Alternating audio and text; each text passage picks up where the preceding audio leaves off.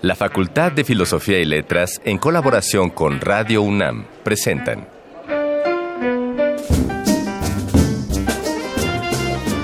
Lecturas de pasillo y debates de jardinera. Pensamientos de biblioteca y encuentros de ludoteca. Cátedras extraordinarias fuera del aula.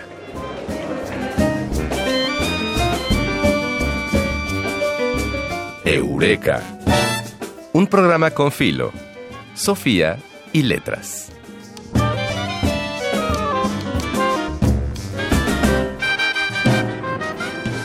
Para los ojos desacostumbrados a las aulas de la Facultad de Filosofía y Letras, existe la duda constante de saber qué se enseña en ella y cómo se hace. Aunque se sabe que contiene las carreras de letras, la siguiente cuestión es ¿cómo se aprenden las letras? Bonita pregunta, ¿no, Ana María? Muy. ¿Qué se hace con ese conocimiento? La generalización es que nosotros estudiamos las humanidades. Y unos estudian filosofía y otros letras y otras cosas. ¿verdad? Así es. Pero bueno, lo importante es que hace algunos programas hablábamos de bioética, algo muy importante para hoy, campo de conocimiento que se ha dedicado al estudio de los asuntos de la ética utilizando elementos de la neurociencia. Tocamos el tema, si se acuerdan, al mencionar cómo la tendencia en la investigación actual ha optado por campos multidisciplinarios, transdisciplinarios e interdisciplinarios. La literatura y la filosofía son así. Las humanidades son elementos multidisciplinarios por excelencia. Cuando estudiamos, por ejemplo, al ser, no podemos comprenderlo sin la perspectiva de la psicología. Y esta, a su vez, está íntimamente ligada al lenguaje. Y es tan apasionante hablar del ser que cada campo disciplinario de la facultad tiene algo que decir al respecto de él. Y por ello, dedicaremos buena parte de nuestro programa de hoy a hablar del ser. Y nosotros somos Ana María Gomis. e Ignacio Escárcega. Y esto es lo que hemos preparado para esta emisión de Eureka. Lo primero, como cada lunes, es nuestro baúl sonoro, el arcón mascarones que se abrirá a propósito del yo, para dejarnos escuchar la concepción del sujeto y la palabra ideada por Jacques Lacan. Y para no soltar de todo el tema, en nuestra entrevista 3 de 10, platicaremos con Susana Berkovich y con Ángel Cruz para hablar sobre la puesta en escena de Impromptu de Jacques Lacan en Van Sans. Para las voces de Alameda hemos enumerado los eventos más importantes que ocurrirán a lo largo de esta semana en nuestra facultad, la de Filosofía y Letras. Y para terminar, la anécdota de Yo solo sé le corresponde al maestro Carlos Oliva, quien nos platica sobre un regalo muy peculiar entre Bolívar Echeverría y Enrique Dussel. Así que confirmemos nuestra esencia con la palabra e iniciemos esta emisión de Eureka, un programa con filo, Sofía y letras.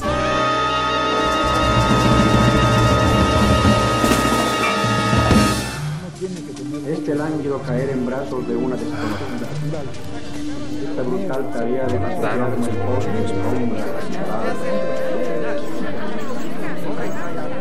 Las palabras que edificaron nuestro presente. Arcón Mascarones. El psicoanalista fundamental para hablar del ser y su conformación por excelencia es Jacques Lacan, también psiquiatra, quien fue un dedicado estudioso de Sigmund Freud. Lacan retomó varias de sus teorías para dotarlas de nuevas propuestas al incorporar elementos de lingüística y filosofía. De ahí su importancia en campos disciplinarios fuera de la psicología. El Arcón Mascarones de hoy nos mostrará un extracto de su propuesta en una cápsula elaborada por el Canal 22 titulada Jacques Lacan, el lenguaje nos habla.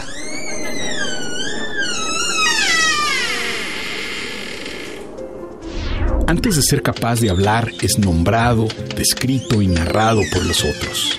Es el lugar particular que cada uno de nosotros tiene. Esa impresión de que somos uno, separado de los otros, se sustenta en nuestra aparición en el lenguaje. Lo que usualmente llamamos realidad es, para nosotros, un conjunto de cosas y seres, de acontecimientos que podemos nombrar gracias a que tenemos signos que con ello marcan la diferencia. El signo yo no tiene otro significado que la referencia a la persona que lo usa. Yo es quien dice yo, pero a la vez, decir yo es establecerme, darme un lugar, instituirme como diferente al tú. Lacan ha señalado algo más, que el lenguaje ha fundamentado la separación entre la conciencia y el inconsciente, porque al nombrar la vivencia interior utiliza un signo que pertenece a la colectividad. Entonces, lo que siente el infante que está en la cuna, experimentando la congoja de la ausencia de la madre, se define por una palabra que está fuera de él, porque pertenece a las instituciones sociales. La conciencia se organizará con esos conceptos colectivos, y el inconsciente estará en el orden de aquello que no se puede nombrar. Y esas dos partes separadas se unirán como cosidas para formar el sujeto. Ese sujeto que el lenguaje habla. Porque antes de que llegara al mundo ya había lenguaje porque ya estaban los signos y sus sentidos, porque más bien de esos signos se ha formado su conciencia y se ha remitido su inconsciente.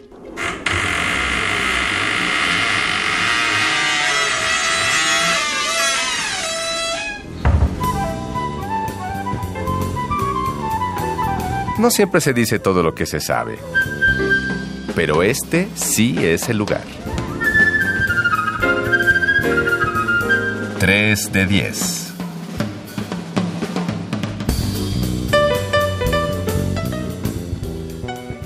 El final de la década de los 60 dejó huellas indelebles en el pensamiento de México y del mundo.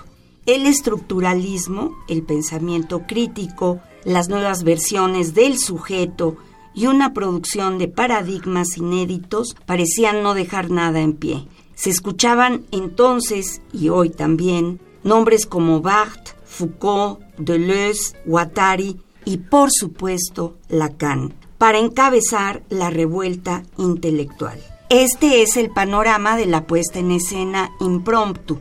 Lacan en Sans y para hablarnos de ella está con nosotros su directora Susana Berkovich y Ángel Cruz, que van a hablar de la obra. ¿Cómo están? Buenas tardes. Bienvenidos, un gusto tenerlos por acá. gracias, muchas gracias. Fíjate que este, esto que preparó Susana está basado, entiendo Susana, ahora nos lo contarás, en un hecho real, que es una conferencia que fue a dar Lacan en 69. Sí. Y en dicha conferencia él se presentó con un perro al lado. Ay, me encanta. Pero que nos cuente, Susana, cómo estuvo. Cuéntanos, Susana. Pues sí, eso es muy Lacan entrar con su perra. Él fue invitado el 3 de diciembre del 69 a la Universidad de Vincennes, que era una universidad experimental, había sido una conquista del 68 francés. De algún modo en aquel momento fue visto como una conquista, pero hoy este, los estudiantes de aquel entonces, que ahora es gente grande, Dicen, en verdad el gobierno nos dijo, vayan todos los anarquistas y comunistas a Vincennes, lejos de París, a hacer su universidad y este entonces de algún modo era para alejar a toda esta vanguardia intelectual y activista del centro de París. En Vincennes empezó a dar clases de Deleuze, Foucault, eh, digamos los mismos Estudiantes organizaban la universidad, sus materias, invitaban a los profesores. Fue una experiencia muy vivaz en su momento y muy de vanguardia. Pues ahí fue invitado Lacan eh, por cuatro ocasiones, pero solo acudió dos veces. Él llamó a estas conferencias impromptu. Un impromptu es una improvisación en música, ¿verdad, Ángel?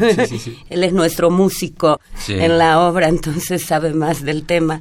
Pues él llega, los ánimos todavía están caldeados por el ambiente del 68. Eh, Lacan tiene un discurso, como es él, hermético, difícil.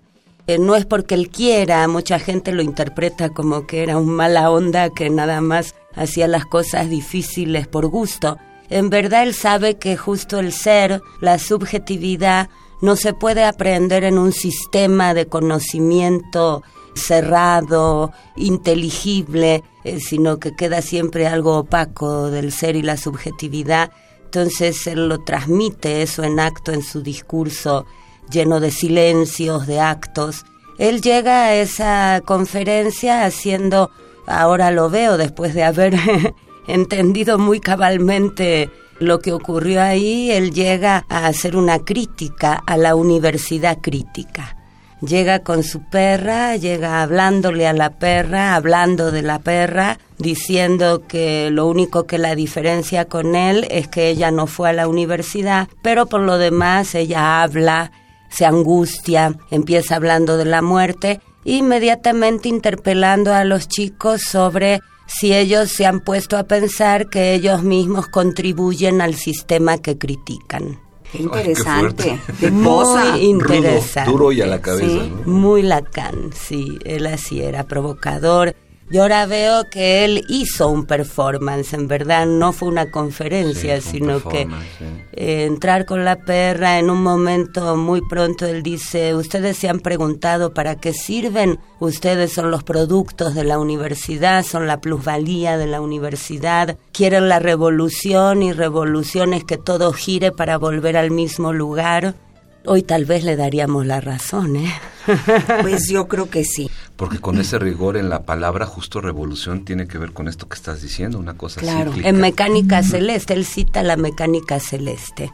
Sí, para decir revolución es que todo gira para volver al mismo lugar. Hoy muchos filósofos se preguntan si el 68 contribuyó al neoliberalismo o si eh, fue un freno al neoliberalismo que, que tenemos hoy. Digamos, hay todo un debate en Francia sobre debemos conmemorar el 68 como algo pasado o es algo actual, bueno, como vemos en la UNAM, ¿verdad? es, eh, quisimos conmemorar el 68 y de pronto la actualidad nos pone el 68 adelante en el rostro.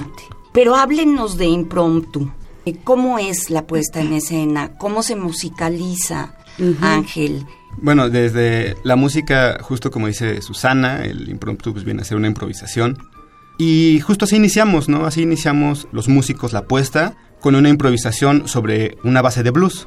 Somos dos guitarristas, entonces eh, vamos alternando, ¿no? Uno hace la base rítmica y otro solea y vamos intercambiando. Y pues desde ahí justo empieza como la ambientación, es, creo que es una obra, como ya nos han dicho eso y también lo considero que es una obra con ciertos tintes de teatro experimental, porque pues digamos llegas y no, no te sientas a que te den la, tercera llamada y a esperar a que empiece como la magia del teatro, ¿no? Sino un poco tú llegas y ya está sucediendo, ya está pasando la obra, ¿no? Entonces, justo la música pues va acompañando esos momentos y sobre todo también va ambientando la obra, ¿no? Porque también tenemos por ahí canciones de Led Zeppelin, que ah, justo era, bueno, son cachitos de, canciones, pero sí tocamos eh, de Led Zeppelin por ahí, de Jimi Hendrix, por ahí de New Order también.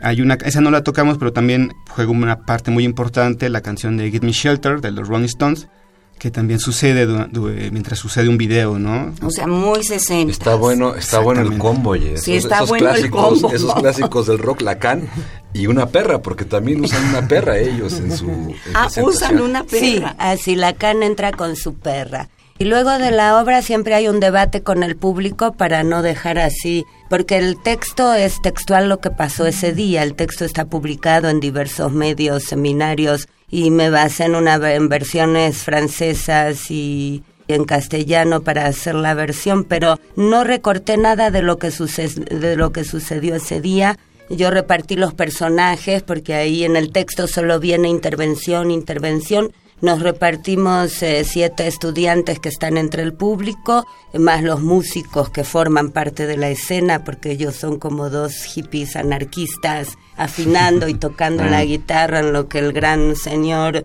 prepara su conferencia. Y el hecho que Lacan entre con su perra, también yo luego me quedé pensando, Lacan entra con un perro, que es algo incontrolable, un animal, ¿verdad? Algo fuera del discurso él introduce un real ahí, como algo salvaje, esto que decía de que él le gusta agujerear lo que dice siempre de algún modo para no hacer pasar un discurso sólido del saber. Y la entrada del perro, eh, pues sí, agujerea cualquier cosa que pase ahí, ¿verdad? Eh, discursiva. Entonces, sí, porque es eh, imprevisible, ¿no? Justo así cuando en las producciones de teatro la recomendación es no uses perros, bueno, no uses animales porque se van a llevar la atención, por un lado. Claro. Y luego, pues quién sabe qué pueda pasar. Sí, para el actor, una gran directora eh, argentina, Cristina Vanegas, me dijo, te desrecomiendo. Lo discutimos, ¿verdad? En la troupe. Yo de pronto veces. dije, sí, es que yo hago del primer Lacan, el que entra con el perro. Entonces, pues sí, el actor es difícil.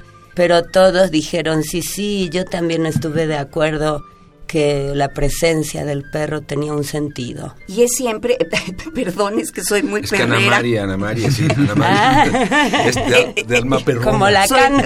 como Lacan, soy de alma perruna. ¿La perra es- es la misma actriz siempre? Bueno. Ay, qué bonito, me encantó. pues sí, muy bello, la verdad. Pues primero era un perro, un afgano precioso, y ahora es Reinalda, es una perra hermosa entrenada por eh, Luis Gómez, que a él no le gusta que le llamen entrenador, él dice yo soy el compañero de trabajo de Reinalda. Ah, qué maravilla. La perra de Lacan se llamaba Justine, personaje Justine. sadiano, Claro, claro, muy claro. Lacan Para- también. Para, para ahondar la provocación.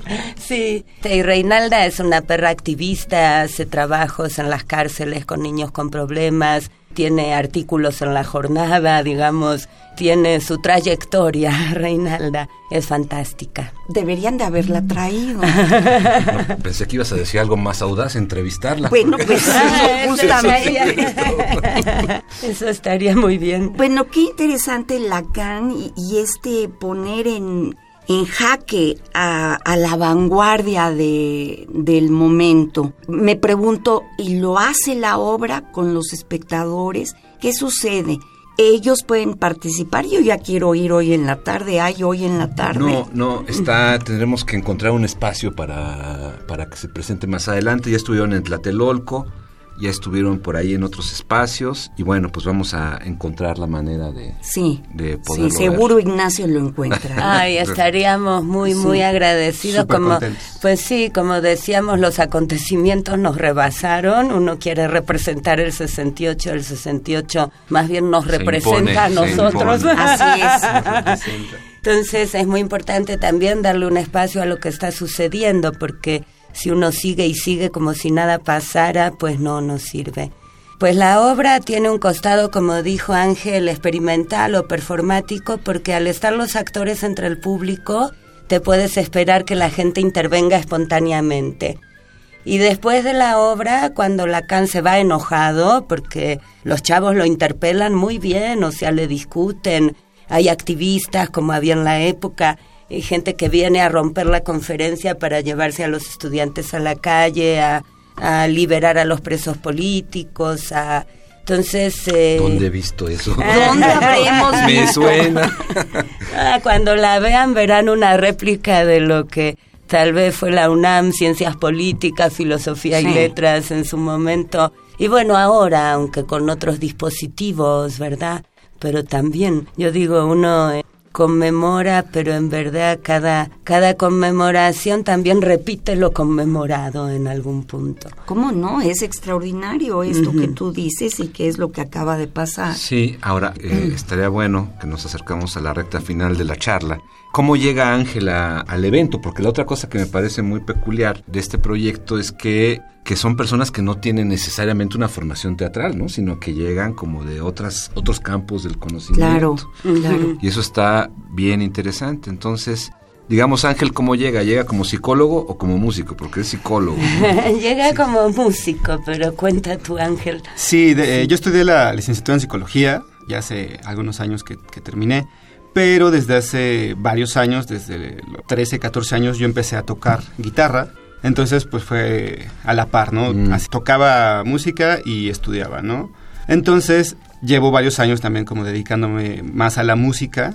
Tengo unos proyectos, etcétera, toco la, la guitarra en una banda.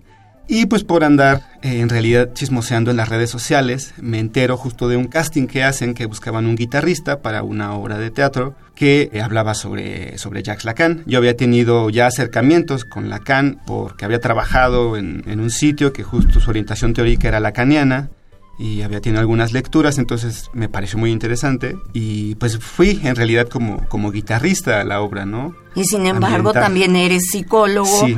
Y estás en ese discurso Sí. que puede entender a Lacan, ¿no? Exactamente, sí. Está, Eh, está el platillo muy aderezado para que lo vayamos a, a ver a la, a la menor provocación. Sí. Y pues muchas gracias por habernos Se nos acompañado. pasaron 15 minutos Siempre se van volando. volando. es una cosa increíble. Pero ¿por qué no nos dejan una recomendación musical para acompañar el recorrido de esta entrevista hacia el final del programa? ¿Qué canción a ustedes les parece interesante o adecuada para ello? Pues Painted Black es muy interesante. Con sus majestades satánicas. Muy bien. Aunque este, los Rolling sí tuvieron un papel un poco controvertido en su momento, tres días después que Lacan dio la conferencia, hubo un muerto en las narices de Mick Jagger en un concierto en Ah, San es cierto, Francisco. claro, eso es y verdad. eso nos pone con los Rollings Sí, un sí, poquito a distancia. Ha habido toda una discusión en la Ok. trupa al respecto. Pero más que los Rollings, yo creo que fueron músicas que marcaron una época, un sentimiento y que pues siempre llevaremos con nosotros más allá de los personajes, Rollings, Mick Jagger, etcétera. Bueno, pues escuchemos esto, Painted Black.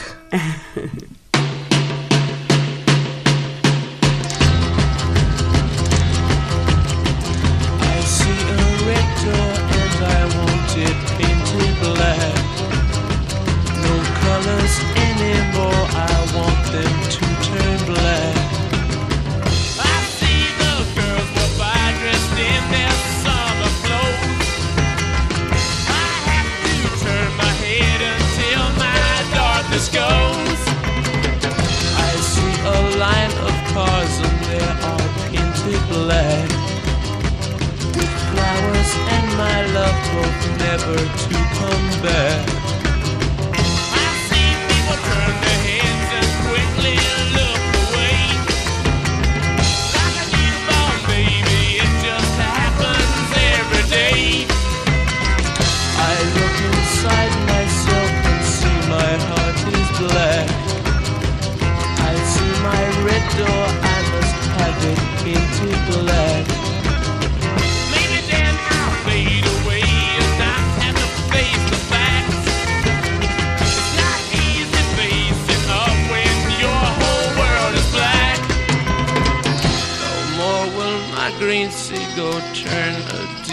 Blue. I could not foresee this thing happening to you.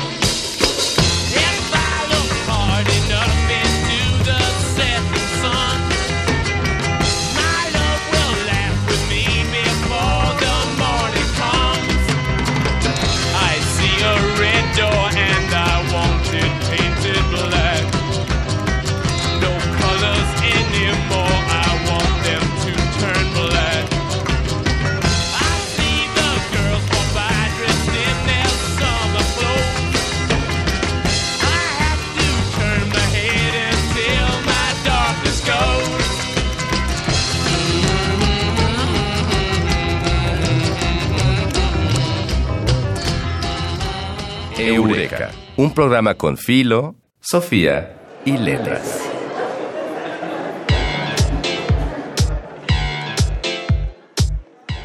Voces de Alameda, tu agenda radiofónica de la facultad. El 22 de octubre se llevará a cabo el evento de Procesos de la construcción del yo en la escritura autobiográfica en México, a cargo de la doctora Blanca Estela Treviño.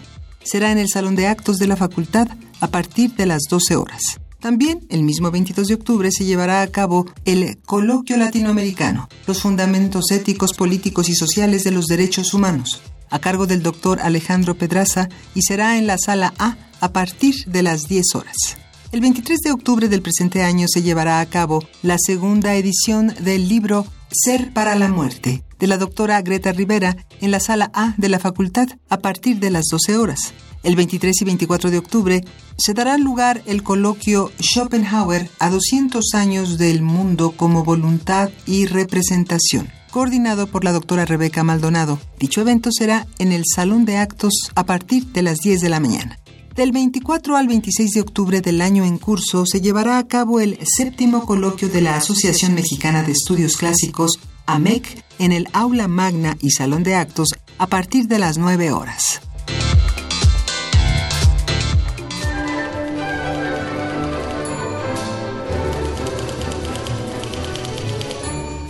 Hay cosas que no está de más saber. Yo solo sé. Ahora, en Yo Solo Sé, Carlos Oliva nos platica cómo Bolívar Echeverría se vio en la encrucijada de hacer la revolución o leer. Bueno, me acuerdo de dos profesores muy importantes dentro de nuestra universidad, Bolívar Echeverría, que fue mi maestro, y Enrique Dussel. Recuerdo un día que iba llegando yo a la facultad, tenía una clase de posgrado a las 10 de la mañana y me encontré a Bolívar en la entrada y caminamos. Y cuando llegamos al salón, Dussel le llevaba de regalo parte de sus obras completas. Se las dio, Bolívar se lo agradeció, entramos al seminario y eran obras realmente voluminosas. Y mientras él empezaba a impartir el seminario no podía dejar de voltear a ver las obras de Enrique. Y de, y de pronto yo le dije, parece que te inquietan esas obras. Y nos dijo, pues es que o se hace la revolución o se ponen a leer esas obras, pero las dos cosas no se pueden hacer. Muchas gracias, Carlos.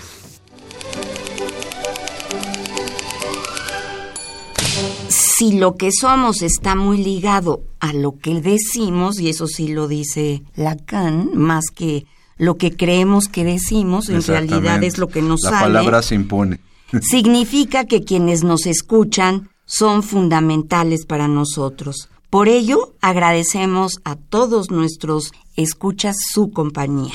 Y te recomendamos que si tienes alguna anécdota de la Facultad de Filosofía y Letras que quieras compartir con nosotros, puedes ser parte de este programa. Escríbenos a arroba filos-unam y en YouTube nos encuentras como cartelera cultural FFY en minúscula L, que quiere decir Facultad de Filosofía y Letras, y podrás contar tu historia en Radio UNAM. Agradecemos también al equipo de producción de Eureka, en la investigación Dayanara Nogués y Miguel del Castillo, el guion de Mario Conde, la operación técnica de Rafael Alvarado, la asistencia de producción de Carmen Sumaya y la producción de Silvia Cruz Jiménez. Esto ha sido todo por el día de hoy. Nosotros somos Ignacio Escárcega, y Ana Mari Gomis y esto fue Eureka, un programa con... Filosofía y Letras.